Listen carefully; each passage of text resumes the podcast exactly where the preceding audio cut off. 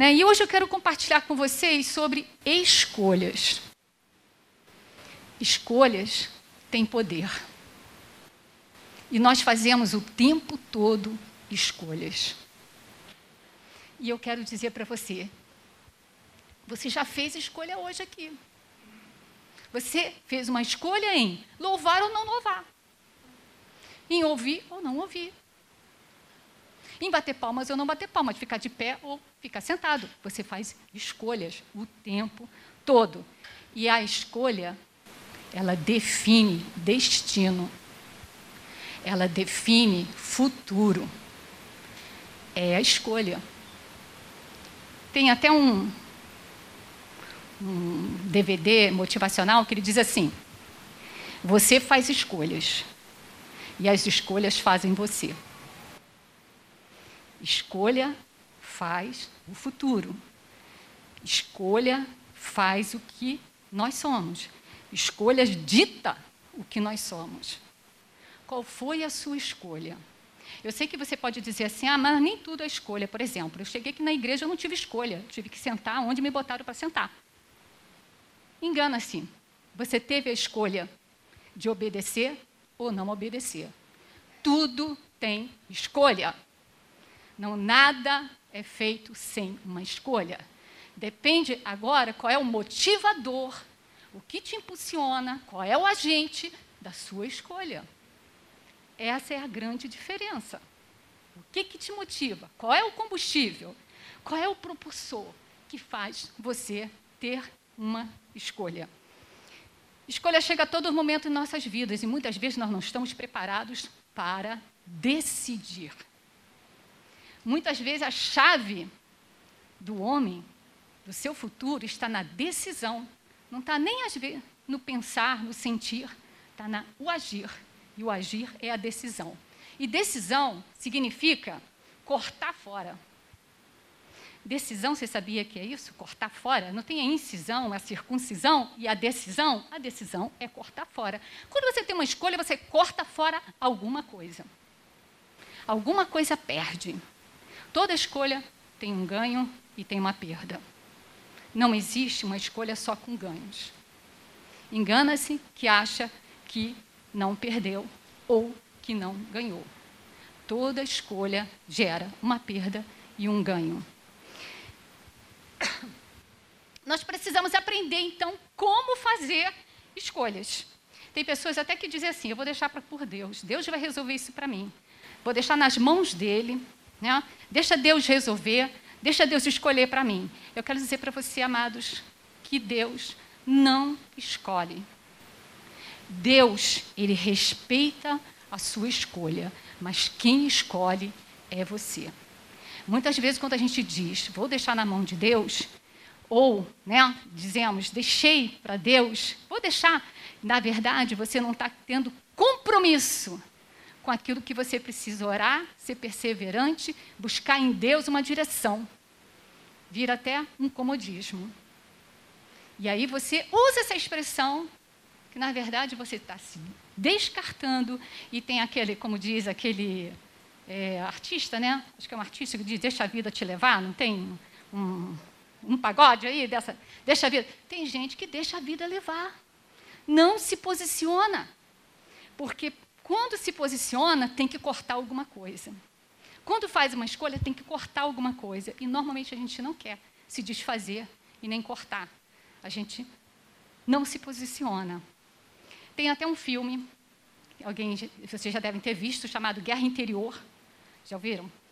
É, alguns de vocês devem, já devem ter visto.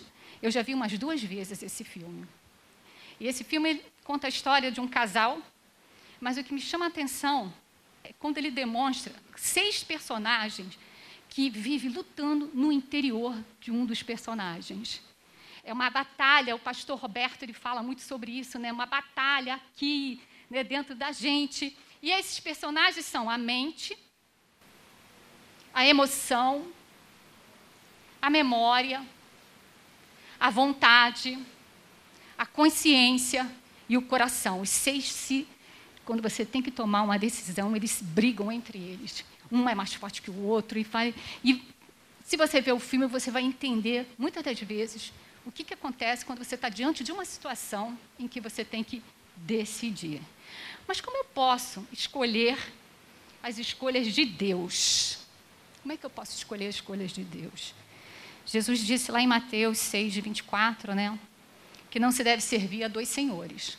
Quando a gente serve a dois senhores, vai agradar um e desagradar ao outro. Vai amar a um e vai odiar o outro. Não é isso? Não dá. Tem que se posicionar. Né? E escolhas, amado, como eu disse, elas geram consequências, elas têm poder para direcionar.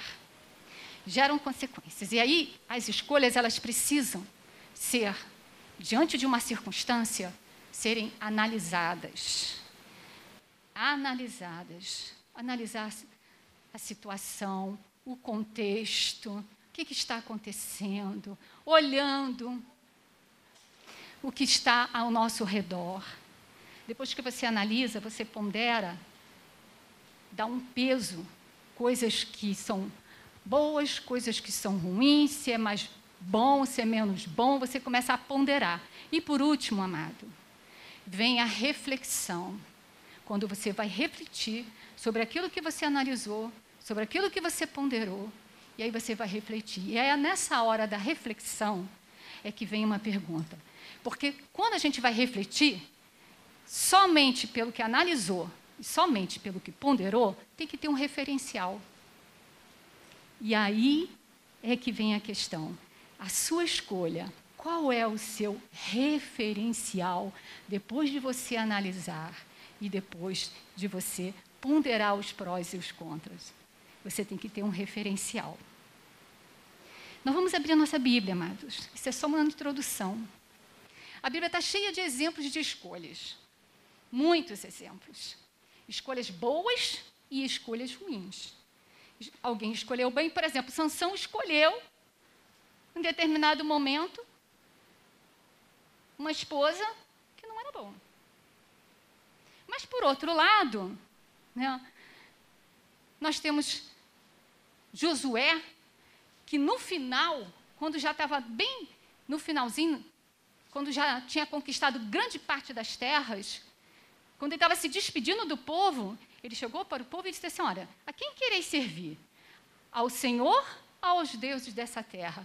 porque eu e minha casa serviremos a Deus. Então ele teve uma posição. Ele teve uma posição. Então uma escolha boa, o outro uma escolha ruim, teve consequências. E é assim que acontece na nossa vida. Né? Temos outros exemplos. Temos o exemplo daqueles, do, dos irmãos, né? Jacó e Esaú, por exemplo. Não é isso? Esaú estava esbaforido, chegou da, ca, da caça cansado, seu irmão era mais caseiro, tinha feito lá um guisado, algo gostoso, cheiroso, e ele chegou cansado, faminto. Olha a situação. Amado, cuidado com as circunstâncias em que a gente tem que fazer escolhas. Nas circunstâncias ali de Esaú, ele estava com fome. Aquilo estava dominando ele de tal maneira que ele chegou a abrir mão de um grande valor que era o valor que Deus tinha dado a ele para o seu primogênito. Tinha um papel importantíssimo. Às vezes acontece isso, amados. Nós abrimos mão de valores por causa de circunstâncias. Abrimos mão de Jesus por causa de circunstâncias. Abrimos mão de fazer o que é correto fazer dentro da palavra por causa de circunstâncias. Porque o foco está na circunstância e não no referencial maior que é Jesus em nossa vida. Temos que ter muito cuidado com isso. Né? Podemos também lembrar de Elias. Elias, lá no Monte Carmelo, né, diante dos profetas, lá de Baal. Né? O que, que ele disse lá para o povo? Ele se chegou a todo o povo e ele disse o quê? Ele disse assim: Olha, até quando cocheareis entre dois pensamentos? Se Deus é o Senhor, sirva-o. Mas se é Baal, sirva-o. Quando cocheareis, hesitareis, ficar ali, né? naquela coisa do vacilar. Ora está, ora não está. Fica hesitando, cocheando para um lado e para o outro. Muitas vezes a gente está assim. A gente faz isso. Eu já tive época na minha vida, eu estou falando aqui com propriedade, porque vocês não sabem, só Deus sabe, e eu não posso mentir para Deus. e eu não posso dizer aqui o que não é verdade, porque o Senhor é a verdade. Eu muitas vezes estive nessas condições, cocheando, hesitando na palavra de Deus.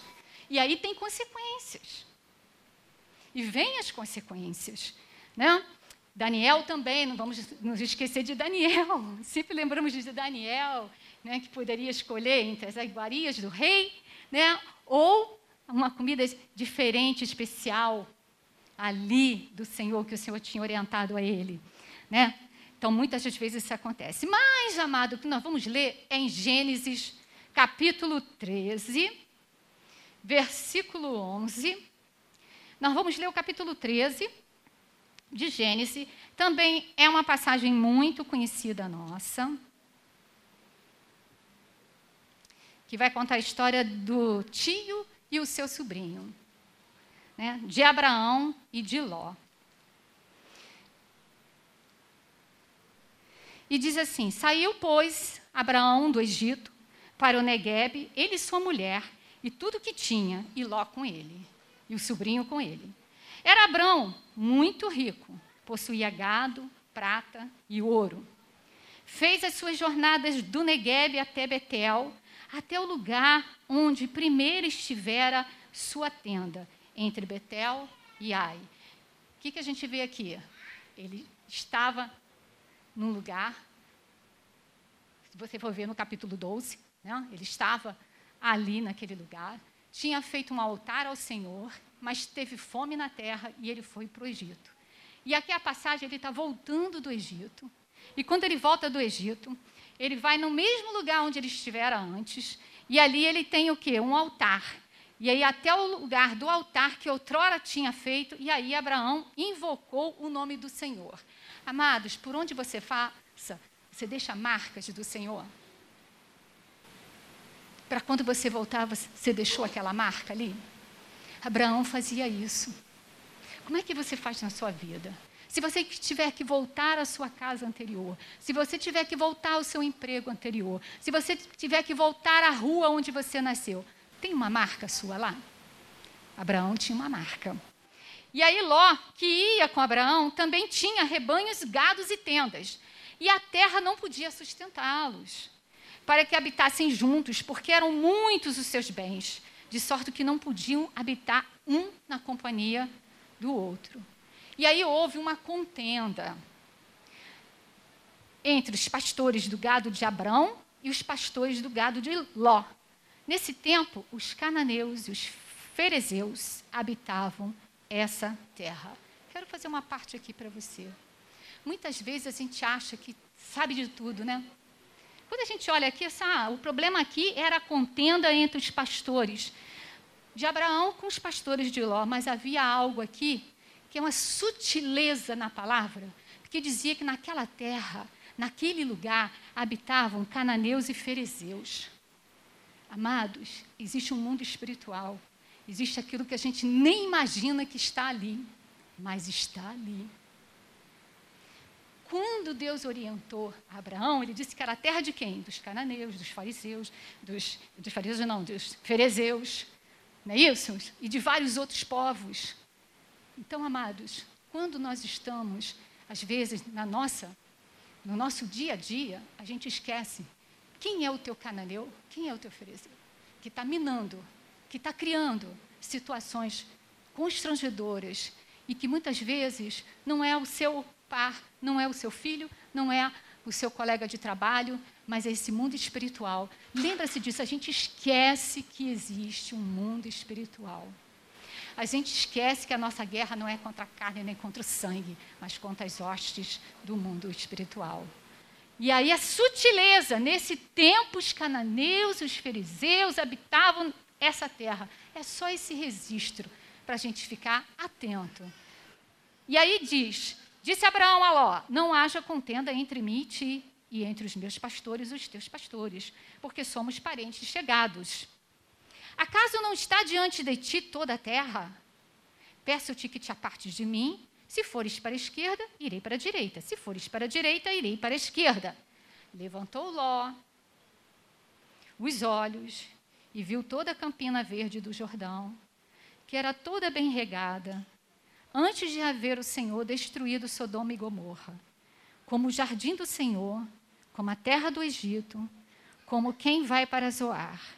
Então Ló escolheu para si toda a campina do Jordão e partiu para o Oriente, separando-se um do outro.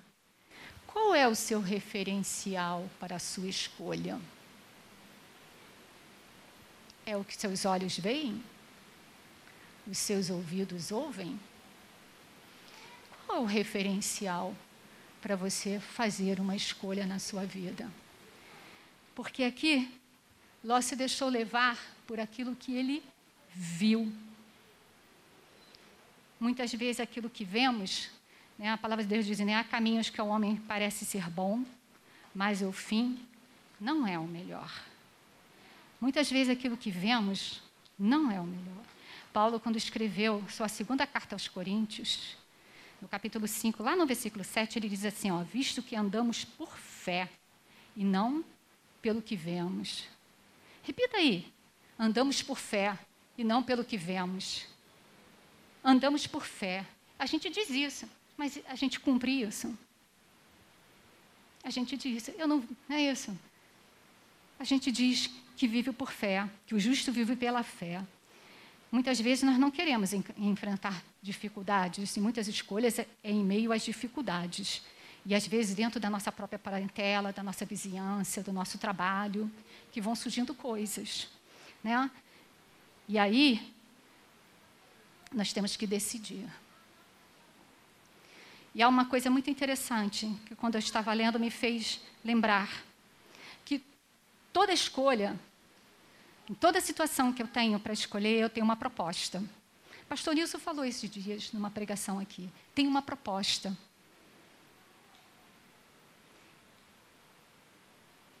E Deus também tem uma proposta para nós. Toda circunstância tem uma proposta, mas Deus também tem uma proposta. Vamos abrir lá nossa Bíblia? Lá em Deuteronômio 30, 19, diz assim: olha que coisa interessante, né? Deus toma por testemunha né, a própria criação. É muito interessante. Que a obra da sua mão, para fazer uma afirmação. Ele diz assim, ó, lá em Deuteronômio.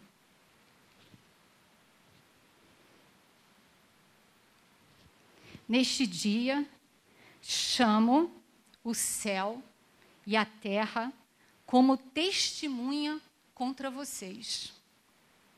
E eu me incluo nesse vocês. Eu lhes dou oportunidade de escolherem entre a vida e morte, entre o bênção e maldição. Escolham a vida para que vocês e seus descendentes vivam muitos anos. Meu amigo, hoje tu tens a escolha, vida ou morte, qual vais aceitar? Amanhã pode ser muito tarde Hoje Cristo te quer libertar. Meu amigo, hoje tu tens a escolha, vida ou morte, qual vais aceitar? Amanhã pode ser muito tarde, hoje Cristo te quer libertar. Você decide. Tinha até um programa, né? Você decide. Sabe? Você quem faz a escolha sobre esta proposta. Porque vão surgir outras propostas. Qual é a que você quer decidir para a sua vida? Não é mesmo? E tem uma coisa, amados: Deus não aflige o homem para que ele escolha a vida. Ele não aflige o homem, ele não faz, não fica atormentando o homem para escolher a vida. A palavra de Deus diz: Eis que estou à porta Jesus disse, né? Eis que estou à porta e bato. Aquele que abrir, eu entrarei e cearei com ele. Aquele que abrir. Então ele não fica afligindo ninguém, sabe? Mas, ao mesmo tempo, ele quer que a gente escolha a melhor. Porque, porque só existem essas duas opções, amados. Pode haver proposta, pode haver circunstância, mas sempre vai haver um agente atrás da proposta, para que o homem ele decida. E aí é o nosso chamado livre-arbítrio. E o livre-arbítrio, amados, nós não temos toda hora, não. Eu tive lá atrás, quando alguém falou de Jesus para mim e disse para mim: aceita Jesus como seu Senhor e Salvador. Minha escolha foi lá atrás. As outras escolhas que eu fiz, eu já fiz escolhas baseada naquela lá de trás. Quando eu aceitei Jesus, porque quando a gente aceita Jesus, né, nasce em nosso coração um agente diferente. E aí, nós somos lavados e purificados no sangue de Jesus. E hoje nós temos aqui três irmãozinhos que vão estar se batizando, que escolheram a vida. Mas lembra-se, pai, mãe, irmãos, tios, esses três, né, a igreja, nós vamos continuar em cobertura por esses três, porque eles vão precisar, porque vão surgir muitas outras situações para eles escolherem. E nós temos que estar atentos e ajudando né, a fazerem a melhor escolha, porque hoje apenas se inicia, dá o início, é o pontapé. E eu tenho uma coisa, amados. Não sejamos precipitados. Muitas vezes a gente quer rapidamente resolver uma coisa, quando Deus às vezes quer que você espere um pouco. Não é que você vá procrastinar, não é isso mas é que muitas vezes as nossas decisões elas têm que ser embasadas sem precipitação. O que Ló fez? Olhou, viu, chamou atenção, porque os olhos chamam atenção, somos traídos por aquilo que vemos e ouvimos, somos muitas vezes traídos, somos precipitados em tomar decisões. Uma outra questão, amado, é para você ouvir pessoas que te amam se ele voltasse para o tio dele, perguntasse, trocasse uma ideia, né, como, é que pode ser, mas não, mas muitas vezes nós fazemos assim, que nem Ló. Porque muitas vezes a gente não quer ouvir aquele que é o seu amigo, e o melhor amigo é aquele que tem realmente posicionamentos contrários. Ter o contraponto é bom para melhorar ainda a sua reflexão. É bom, mas muitas vezes a gente não quer. Né? A gente não quer ouvir que a gente está errado. A gente só quer ouvir que a gente está certo. É ruim ouvir que a gente está errado. Eu já ouvi. Você está errada. E aquilo dói profundamente. Ainda mais quando você começa a achar que tem capacidade, é formada e tudo mais. Né? Então, a gente, mais ainda, dizer que está errado mas muitas vezes a gente fica até com medo de dizer para os nossos irmãos, para os nossos filhos, né, para os nossos sobrinhos, para né, aquele que está do nosso lado, né, o nosso amigo de verdade. Um amigo de verdade, ele fala a verdade. Eu já ouvi verdades que me doeram muito, mas eu me posicionei para ir. Tem certa lógica isso. Vou dar um passo atrás. Muitas vezes um passo atrás né, é avançar. Não parece não, mas um passo atrás é avançar. Domingo passado, acho que foi domingo ou foi quinta-feira, que o presbítero, o, não presbítero, vai ser o nosso presbítero, Marcelo Leal falou aqui, né, sobre ele ouvir o seu pai e sua mãe. Eu achei aquilo tão lindo, porque eu também assim tive o privilégio de ter um pai que se preocupava comigo, de ter uma mãe que se preocupava comigo sempre se preocuparam comigo. E muitas vezes eles tinham pensamentos e formas de, de achar a vida diferente do que eu imaginava. E muitas vezes eu fui obediente, mesmo sendo contra o que eu achava que deveria ser. Uma das coisas, meu pai, quando. Pai é, é pai, né? Mãe é mãe, coisa muito especial de Deus para a nossa vida. Né? Meu pai queria que eu estudasse direito que eu fosse uma juíza. Esse era o sonho do meu pai. Mas eu fui fazer comunicação e administração de empresas. Meu pai guardou isso no coração dele, porque a minha mãe disse: deixa a menina seguir o que ela está querendo ser. Sabe o que acontece, irmãos? O que eu mais faço hoje? Contrato. O que eu mais faço hoje são cláusulas contratuais. Olha só que coisa interessante. A, a minha especialidade é ler contratos e verificar se o contrato está condizente com a legislação, com aquilo que. Olha só que coisa. Como que Deus faz as coisas? Ele teve misericórdia de mim, um milagre. Para eu poder hoje fazer o que eu faço, é um milagre de Deus. E aí, amados, outra coisa, para a gente terminar aqui e ir aos nosso, ao batismo que é o grande evento.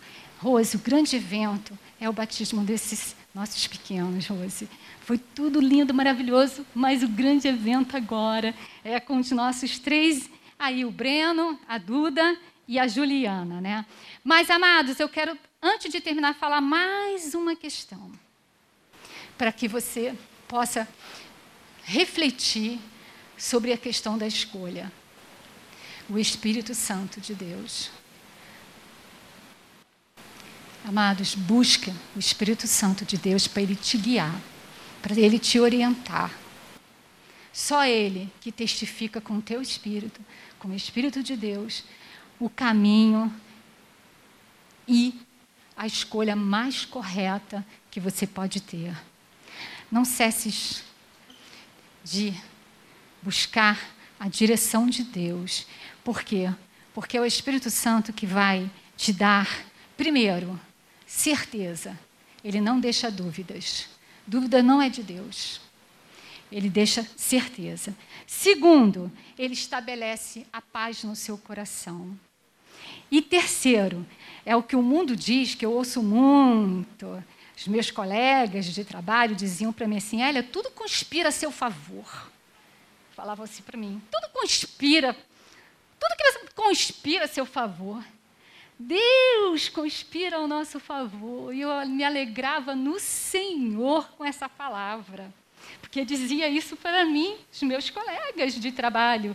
E eu louvava o Senhor. Muito obrigada, Senhor. Muito obrigada por esse amor tão grande, por essas escolhas que tu me orientou, Senhor. Mesmo naquelas escolhas que depois eu via que eu fiz besteira, Deus me amava e me trazia novamente para o seu seio. Trazia novamente, transformava. Deus faz isso conosco, porque o amor dele é imenso. E a gente se engana com muita facilidade. A gente se engana com muita coisa. Jovem, nós somos atraídos por coisas que nem imaginamos. Só vamos descobrir depois, porque vamos sem buscar a direção de Deus, sem buscar no Senhor a palavra que Ele quer colocar em nosso coração. E mesmo aquilo que parece ser contrário ao que você gostaria, faça por obedecer, por obediência. Por obediência. Muitas vezes vale mais obedecer, muito mais obedecer, do que sacrificar. Amém? Meu amigo, hoje tu tens a escolha, vida ou morte, qual vais aceitar? Amanhã pode ser muito tarde, hoje Cristo quer te libertar. Meu amigo, hoje tu tens a escolha, vida ou morte, qual vais aceitar?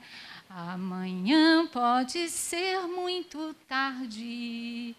Hoje Cristo te quer libertar. Hoje Cristo quer te libertar. Ele quer te libertar das amarras que fazem você ficar oscilando de um lado para o outro, hesitando, não sabendo se devo ou se não devo. Toma essa decisão hoje. O Senhor está aqui. Aleluia. Está falando ao seu coração. Vem, serva minha. Vem, servo meu. Porque eu te sustento. Porque eu seguro as tuas mãos. Porque eu farei o que há de ser feito na sua vida. Coloca em mim a sua segurança, coloca em mim, aleluia, a sua esperança, porque eu sou o Deus que guarda, eu sou o Deus que cura. É assim que Jesus nos chama. E é assim que Ele está chamando você nessa noite. Aceita Jesus como seu Senhor e único Salvador.